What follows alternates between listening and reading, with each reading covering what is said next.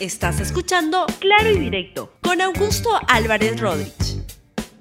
Bienvenidos a Claro y Directo, un programa de RTV. Hoy vengo con dos estupendas noticias. Una es que don Vladimir Cerrón decidió pasar a la oposición. Tremenda noticia para el país. Y la segunda que tengo un gran invitado, el ex ministro de Educación, Ricardo Cuenca, y presidente del Instituto de Estudios Peruanos, para conversar sobre la educación, sobre el momento y, y lo que puede pasar con la educación en este quinquenio. Antes les comento que el señor Vladimir Cerrón decidió pasar a la oposición. Vladimir Cerrón es el que cortaba el jamón hasta hace poco y ahora este, pasa a la oposición. Vean el tuit que envió con un comunicado de su partido, Perú Libre. Dice que la Asamblea Nacional Extraordinaria Perú Libre no dará voto de confianza al gabinete, anuncia expulsiones y recomposición de su bancada. Es un comunicado este, furibundo contra el, gobierno, donde dice varias cosas, dice que hay un inocultable giro político del gobierno y su gabinete hacia el centro derechismo, donde incrementaron los representantes caviares, quienes usufructan de financiamiento exterior, los patronales empresariales y el propio Estado.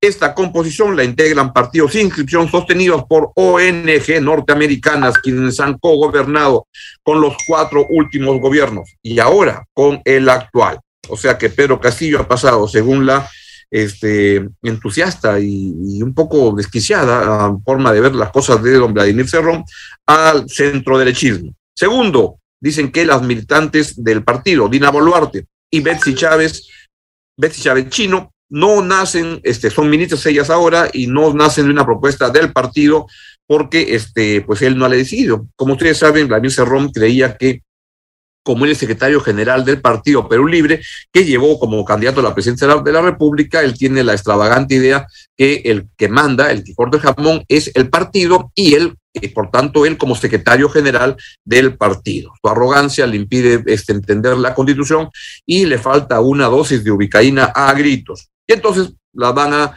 procesar a disciplina a doña Dina Boluarte y a doña Betsy Chávez. Tercero, el partido no sujetará su conducta política al condicionamiento de espacios laborales porque le impediría tener amplitud crítica. O sea, no van a tener cargos en el eh, gabinete. Entonces, esto debería procederse de una vez cuanto antes a sacar al ministro del Interior que lo han puesto en el cargo para defenderle, para cuidarle las espaldas al señor Vladimir Cerrón, porque Vladimir Cerrón tiene un problemita, está por irse a la cárcel, porque está más acusaciones de corrupción, él ya tiene una condena por corrupto y ya vienen bastantes más. Entonces está un poco asustado y estaba el ministro del Interior el señor Barranzuela para lo fue puesto ahí como una, un gesto humanitario de, de, Pedro Castillo, un gran error, debo decir, y lo puso para cuidarle las espaldas a Cerrón. Cerrón dice que ya no van a tener cargos en el, en el, en el gabinete, entonces pues se lleve a su abogado que lo habían puesto en el Ministerio del Interior.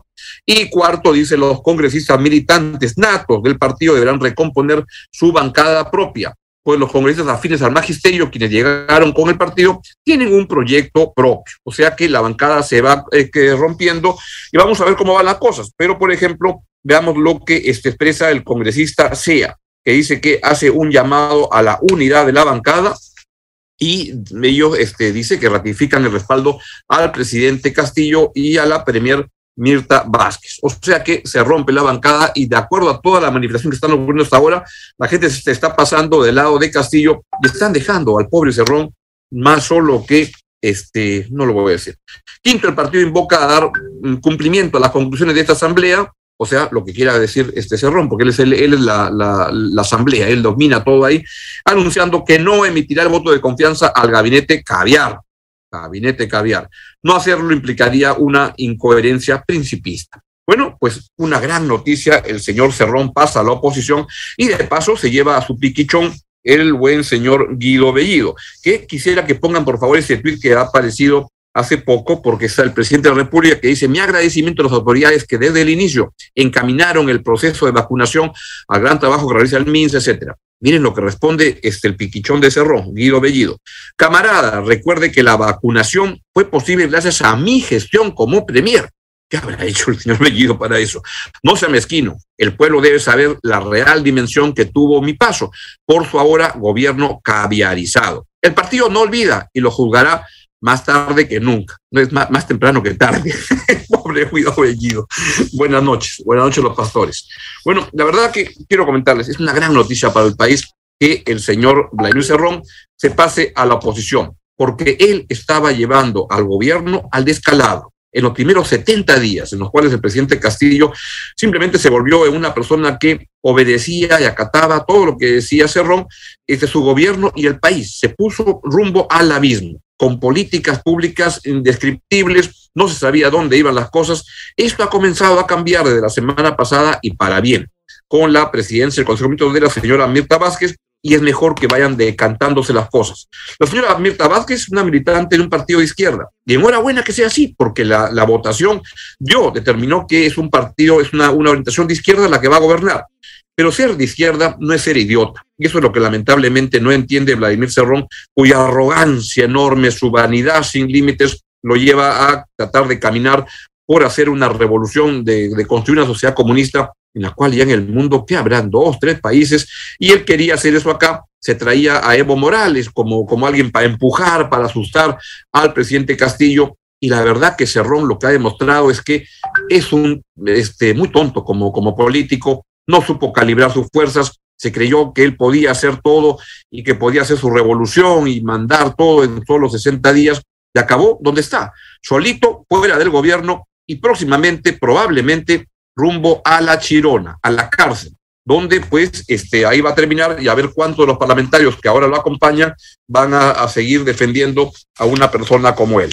Repito, una estupenda noticia para el país. Y lo que falta ahora es que el presidente Castillo, con su gabinete, uno, primero saque a este señor, este, al abogado de Cerrón en el gabinete del ministro del Interior, y que saque, creo yo, también al ministro de Educación, el señor uh, Gallardo, Carlos Gallardo, que representa por todo lo que se conoce de él un gravísimo retroceso en lo que han sido los avances en materia de educación. Sacando esos dos, creo que se pueden caminar y lo que tiene que comenzar a construir es relaciones políticas, trabajar con el Congreso. Y tengo yo la sensación, por cooperaciones que he tenido, que la, el, el, escenario está es servido para que el gobierno pueda establecer conexiones políticas útiles para el país, no solo con APP de César Acuña, no solo con Acción Popular, que son los partidos más como de centro, sino incluso con partidos como el de Renovación Popular de Rafael López Aliaga, y el de Avanza País de Hernando de Soto. Creo que es el momento en el cual se deben construir alianzas, alianzas se debe avanzar. El país tiene que seguir en la senda de recuperación que fue la que, la que dejó el gobierno del presidente Francisco Sagasti. Bien, nuestro invitado del día de hoy es Ricardo Cuenca, el ministro de Educación. Ricardo, muy buenos días. Muy, muy buenos días, eh, Augusto, un gusto saludarte. De igual manera, ¿cómo ves la situación actual? ¿Cuál es tu apreciación? Has dejado de ser ministro de Estado y debes sentir una tranquilidad porque fue un estupendo gobierno de solo nueve meses, pero muy valioso para el país y ahora ver las cosas con alguna distancia te permite este, reflexionar con la experiencia adquirida en ese momento, analizar lo que ahora ocurre. ¿Cómo ves el, panorama político en este momento en el país? A ver, eh, confirmando algo que, eh, digamos, ya sospechaba o sabía desde antes de entrar al ministerio y que luego confirmé en el ministerio, es que el país se mueve entre esta precariedad política y la necesidad urgente de establecer diálogos y reconocimientos del otro para poder efectivamente sacar adelante algunos acuerdos mínimos. Estos acuerdos se han pensado que tienen que ser siempre por consenso y yo creo que lo que nos está enseñando en esta condición tan eh, débil que tenemos de la política peruana, que es posible tomar acuerdos inclusive con disensos, si se tiene claro cuál es el objetivo general. ¿no? Este, mencionabas hace un momento que, que es probable, bueno, que ha anunciado eh, la ruptura de la, de la bancada de Perú Libre, este, hay que recordar que en el 2019 algunos grupos asociados al MAS, donde estaba, por ejemplo, el, el, profesor Castillo y Perú Libre, hacen una alianza para poder este, aventurarse electoralmente y entonces eh, era bastante probable que puedan eh, eh, romperse sobre el camino, eh, porque son alianzas que son alianzas muy, muy precarias, ¿no es cierto? Y entonces em, bueno, creo que estamos ante esta situación, pero también ahí tenemos la pista y la oportunidad para poder fortalecerlas este, a partir de, del buen diálogo que puede esta, establecer la presidenta del Consejo de Ministros y, por supuesto, lo que acabas de decir al final, la posibilidad de encontrarse y de hacer alianzas teniendo claros los objetivos importantes por delante. En el terreno específico de la educación, ¿cómo, ¿cómo observas lo que está ocurriendo y el momento actual en el cual estamos por ver si se puede regresar a las clases y la continuidad de las políticas públicas que se han venido este, realizando en el sector de educación desde hace ya varios años, de las cuales tú has sido protagonista tanto desde fuera del gobierno como como ministro en varios, en varios momentos? Sí, mira, yo creo que en educación hemos aprendido a gusto algo que es bien importante y es que desde el 2011, 2012 en adelante, tres reformas importantes se han sostenido a lo largo del tiempo, que son la reforma curricular, la reforma docente y la reforma universitaria. Y independientemente de, de los ministros que hemos pasado, yo fui el octavo ministro del quinquenio anterior, particular y convulsionado, este, pero sumando a Patricia Salas y a Jaime Saavedra del gobierno del presidente Humala, este, más el exministro Cadillo, eh, resulta que somos 11 los ministros, eh, los exministros, que de alguna u otra manera hemos sostenido estas tres, eh, tres grandes reformas, tres reformas fundamentales, sobre la base de dos, de dos temas. Uno, primero, la legitimidad social que fueron ganando estas tres eh, reformas y segundo, el respaldo técnico que tienen también. Entonces, eh, es muy complicado imaginarse que mañana se desarme todo este, por estas dos razones, legitimidad social y tener una contrapropuesta técnica, pero sobre todo porque se necesita cambios en las leyes, se necesita el concurso del Congreso de la República, modificación de una ley en relación a otra, y se necesita un trabajo con otros sectores. Entonces, desarmar lo avanzado no es tan sencillo.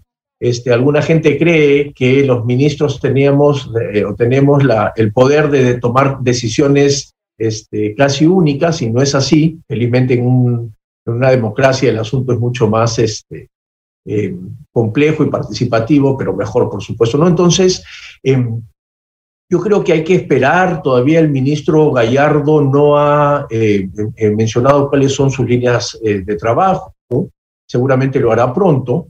Es un experimentado líder sindical, un profesor con muchos años de experiencia. Habría que pensar que en su posición ahora de ministro, que es lo que yo aprendí siendo ministro, se postergan los intereses personales por poner por delante los intereses nacionales. ¿Y cuál es la, la, agenda en, lo más urgente? ¿Qué dirías que es? ¿Es ver el regreso de, de los alumnos a, clases? Sin duda alguna, sin duda alguna. El 9 de marzo nosotros publicamos el protocolo de retorno sobre la base de un enfoque, que era de los múltiples que existían en ese momento, aprendiéndose en alrededor del mundo, que tenía que ver con el contagio comunitario es decir, los indicadores a nivel territorial más pequeño posible para determinar si se podían abrir o no las, las, clases. Eh, nuestra unidad eran los distritos y la información del MINSA nos decía cuáles eran los cortes para darnos cuenta si efectivamente se podían habilitar o no las escuelas.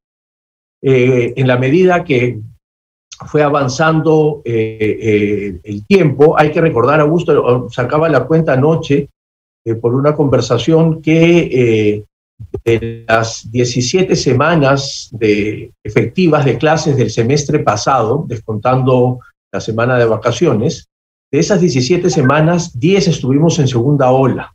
Es decir, era poco probable poder regresar con toda la rapidez que hubiésemos querido y por eso empezaron las zonas rurales, donde los contagios eran menores. Se empezó con la vacunación de los profesores para poder eh, eh, asegurar que este regreso sea este, aún más seguro. Eh, y entonces, a partir de eso, fuimos hasta el 27 de julio dejando unas modificaciones que permitan ir avanzando en función, que, en función de cómo iba avanzando los, eh, la epidemia. ¿no? Este, entonces, habría la posibilidad de regresar más, generando la confianza, este, que el miedo es el principal inconveniente que estamos teniendo para el retorno. Em, miedo de las familias, de los docentes, de los estudiantes, del personal administrativo, pero mostrando sin mayores presiones que es posible volver a clase en un lugar seguro, generando esa confianza y volviendo poco a poco a clases porque los indicadores epidemiológicos así no los dicen. Entonces, creo que ese debería ser el impulso. Este semestre es totalmente distinto al semestre anterior con la segunda ola. Sin duda. Y viendo más allá de la, de la, pandemia, la agenda pendiente en el sector de educación, ¿cuáles son los temas, los, los, ejes este, centrales? Voy a insistir, como hemos conversado siempre, eh, que el principal problema, y está reconfirmado y la pandemia lo ha mostrado así además, el principal problema de la educación en el Perú son las desigualdades educativas. Si antes habían brechas, después de la pandemia estas se van a expandir aún más. Eh, y por lo tanto hay que tener una atención particular en el presupuesto que vayan a aprobar en el, en el Congreso de la República en noviembre para poder darle una inyección de inversiones a las zonas rurales y tratar de acortar las brechas. Esto supone mejorar las plazas de los docentes en las, en las zonas rurales, por supuesto elaborar más y mejor material, mejorar los temas de conectividad, porque ahí está el segundo punto de agenda al mediano plazo y post pandemia. En el Perú y en general en los demás, países, ayer tuvimos tuve una interesante conversación con Fernando Reimers, un intercambio con él, el profesor de la Universidad de Harvard, que acaba de publicar un, libro sobre los aprendizajes de la pandemia en varios sistemas educativos en el mundo, lo que, eh, lo que mostrábamos era que ahora todos los que regresen van a regresar con, algún tipo de educación híbrida. Y eso de acá tiene que funcionar de todas maneras. Es decir, la tecnología ya no solo es la alternativa a una situación de emergencia, sino que debería incorporarse de manera regular al trabajo este, educativo, tanto de la educación básica como de la educación superior, sin duda. Y entonces yo creo que ahí están las dos grandes em, eh, temas de agenda. Eh, tomar las decisiones para acortar las brechas de desigualdad e impulsar mucho un tema de educación híbrida, porque si bien es cierto, la pandemia pareciera ser que está en descenso, eh, hay algo que tenemos que haber aprendido de ella en el tema educativo y parte de eso es el tema de la educación híbrida. ¿Entiende, Ricardo, que haya, algún riesgo en que se pueda dar marcha atrás por presiones de muchas este, en la educación? Y ahí te planteo en dos rubros, en de la evaluación de los maestros y en lo que significa SUNED, que se muevan intereses desde el Congreso, desde hasta el Ejecutivo, para dar marcha atrás en, eso. Comienzo con el primero, en, el caso de los, colegios, porque lo que se ha entendido o lo que hemos leído muchos es que la salida del ministro Cadillo era como consecuencia de, de no querer ceder en la reducción de los estándares de, evaluación de, de los maestros. Sí, la verdad es que, bueno, este, salvo especulaciones, no tenemos claro cuál fue la salida del ministro Cadillo. Lo que sí está claro es que va a haber una presión por parte de uno de los sindicatos, el sindicato nuevo, que es el FENATE, ¿no es cierto?, fundado recién eh, eh, luego de la huelga del 2017, eh, que tienen posiciones contrarias, por ejemplo, el sindicato tradicional, el SUTE, en temas de género, en temas, por supuesto, de la SUNEDU, de la propia evaluación de los docentes. ¿cierto? El SUTEP de alguna u otra manera acompañó el proceso y aunque no está de acuerdo en algunas cosas, eh, no trata de volver a, los momentos previos. Entonces, em, yo creo que hay un riesgo, hay, un, hay una, eh, el, ministro de Educación, cualquiera sea, en el gobierno del profesor Castillo, eh, la tiene complicada, digamos, ¿no? Porque finalmente es un sector muy cercano a él y, hay además un enfrentamiento claro entre, entre, por lo menos de ideas, de exposiciones de ideas, pero nuevamente, o sea, lo que no podemos renunciar a gusto es a sentarnos y a dialogar, porque de lo contrario, como decía nuestro eh, querido y buen amigo Julio Cotre, ahí donde no aparece el Estado, aparece la jungla. Y entonces, este, el único instrumento que tenemos es sentarnos, dialogar, poner por delante los objetivos eh, nacionales y evitar y estar atentos a, que no pueda, eh, eh, digamos, tergiversarse las bases de la reforma de los docentes, como el tema de la evaluación o el de la SUNEDU, este, que, como sabemos, desde el 2014 que se creó, siempre ha sufrido asedios permanentemente por intereses particulares. Entiendo. Bien, Ricardo, te agradezco muchísimo tu participación esta mañana aquí en el programa y, seguiremos en contacto. Siempre apreciamos mucho tanto tu gestión como ministro en un gobierno complicado, pero que lo hicieron tan bien, la verdad, como, como una voz este, importante en lo que significa las ideas en la educación en el Perú. Muchas gracias, muchas gracias. Seguimos en contacto y ánimo que las cosas tienen que eh, mejorar. Siempre es posible hacerlo y, insisto, con diálogo, con tranquilidad, este, sin poniéndole un poquito de pausa a las cosas, vamos a poder avanzar más rápido. Así es, muy bien dicho. Muy bien, Ricardo. Un gran, abrazo. Bien, ha sido el, presidente del el presidente del, del, IEP, Ricardo Cuenca, y es ministro de Educación. Y de esta manera llegamos al final de nuestro programa. con dos buenas noticias, todo lo que nos ha contado Ricardo Cuenca y esta decisión de Vladimir Cerrón de pasar a la oposición. En verdad lo sacaron del gobierno, la verdad es por su torpeza enorme, su vanidad sin fin, tanta arrogancia de creer que él era el, el predestinado. Y la verdad que como político tiene la habilidad de un chorlito. Hasta mañana. Chao, chao. Gracias por escuchar Claro y Directo con Augusto Álvarez Rodríguez. Suscríbete para que disfrutes más contenidos.